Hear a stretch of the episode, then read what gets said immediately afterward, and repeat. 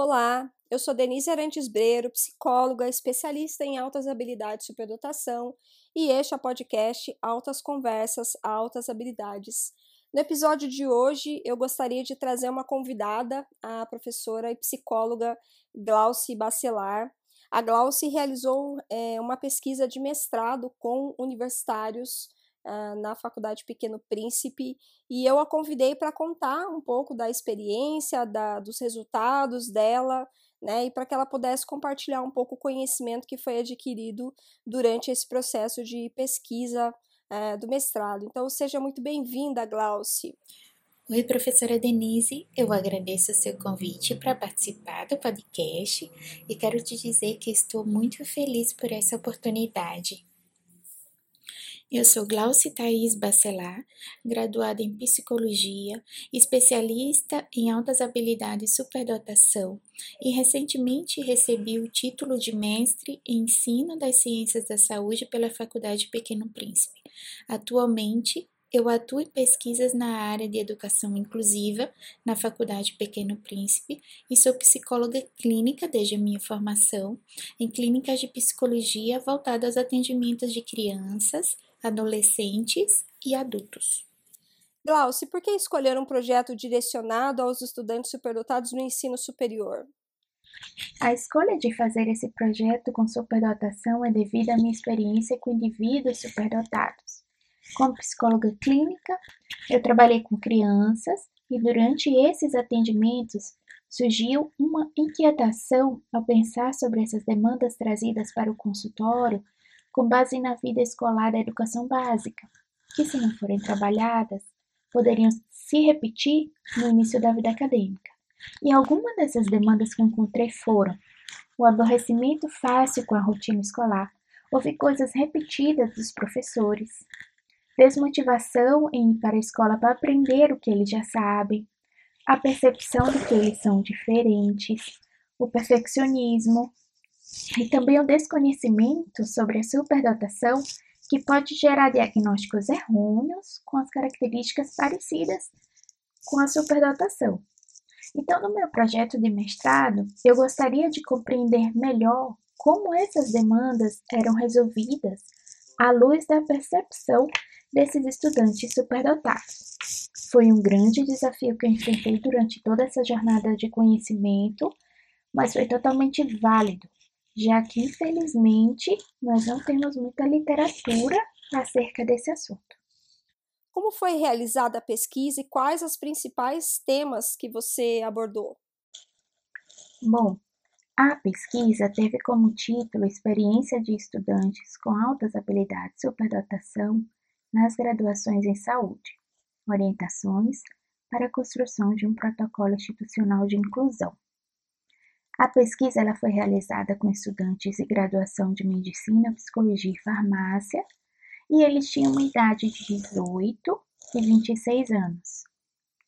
Todos tinham laudo, confirmando a superdotação, e a maioria deles eram mulheres.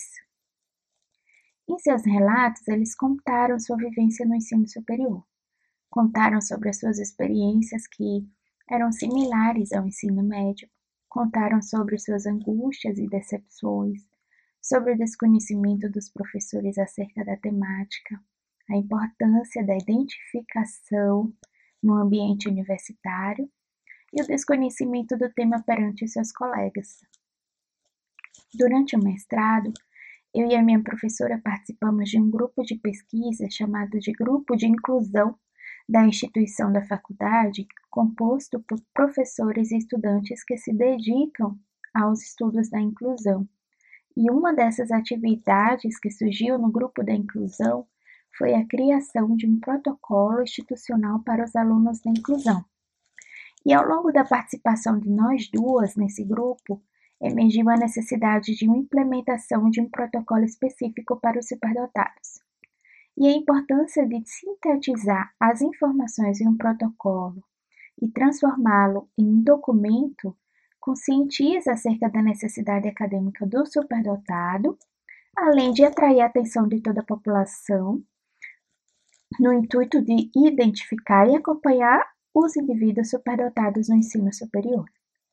E esse protocolo institucional, que foi criado a partir das entrevistas realizadas nessa pesquisa, foi incluído no projeto como um desdobramento da pesquisa, visto que inicialmente ele não fazia parte da proposta de pesquisa.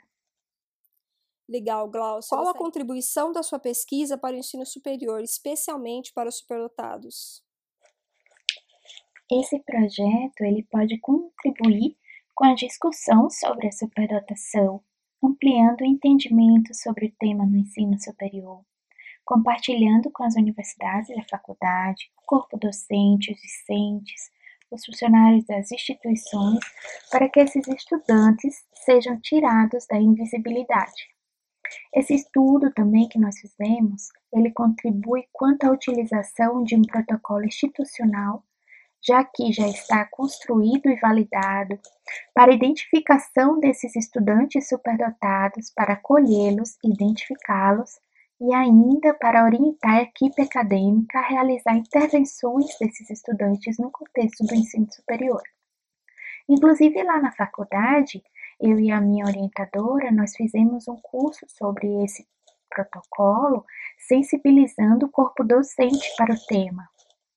Sabe-se que há poucos estudos a respeito desse assunto, então esse projeto também contribuiu para ampliar as pesquisas quanto à identificação e os atendimentos superdotados no ensino superior. Eu gostaria de agradecer muito a sua participação. É muito importante que a gente possa compartilhar os conhecimentos que estão sendo construídos aí nas universidades, para que a gente possa trazer esse conhecimento para as pessoas, para o grande público, para que elas possam compreender o que está sendo é, entendido, pesquisado e, e realizado aí nas universidades com, é, com relação à pesquisa sobre superdotação, e esse conhecimento é importante para que a gente possa ampliar o nosso olhar e a nossa visão. A gente tende a falar muito da superdotação na infância e na adolescência, e aos poucos a gente vem ampliando aí essa discussão, falando também dos adultos, é, do contexto da universidade, do mundo do trabalho, e a gente precisa ampliar essa discussão para que os superdotados possam ser compreendidos é, em todos os âmbitos da sociedade, não só na escola. Né? Então, a sua pesquisa é importantíssima porque faz a gente refletir também sobre o papel da universidade no reconhecimento e no fomento ao desenvolvimento desses potenciais. Agradeço muitíssimo e desejo sucesso aí na sua trajetória e que você possa em breve nos contar aí é, resultados de novas pesquisas que, que você possa realizar aí na área da superdotação. E se você gostou desse conteúdo, curta, compartilhe para que a gente possa retirar os superdotados da invisibilidade e a gente se vê no próximo episódio. Um abraço e até lá!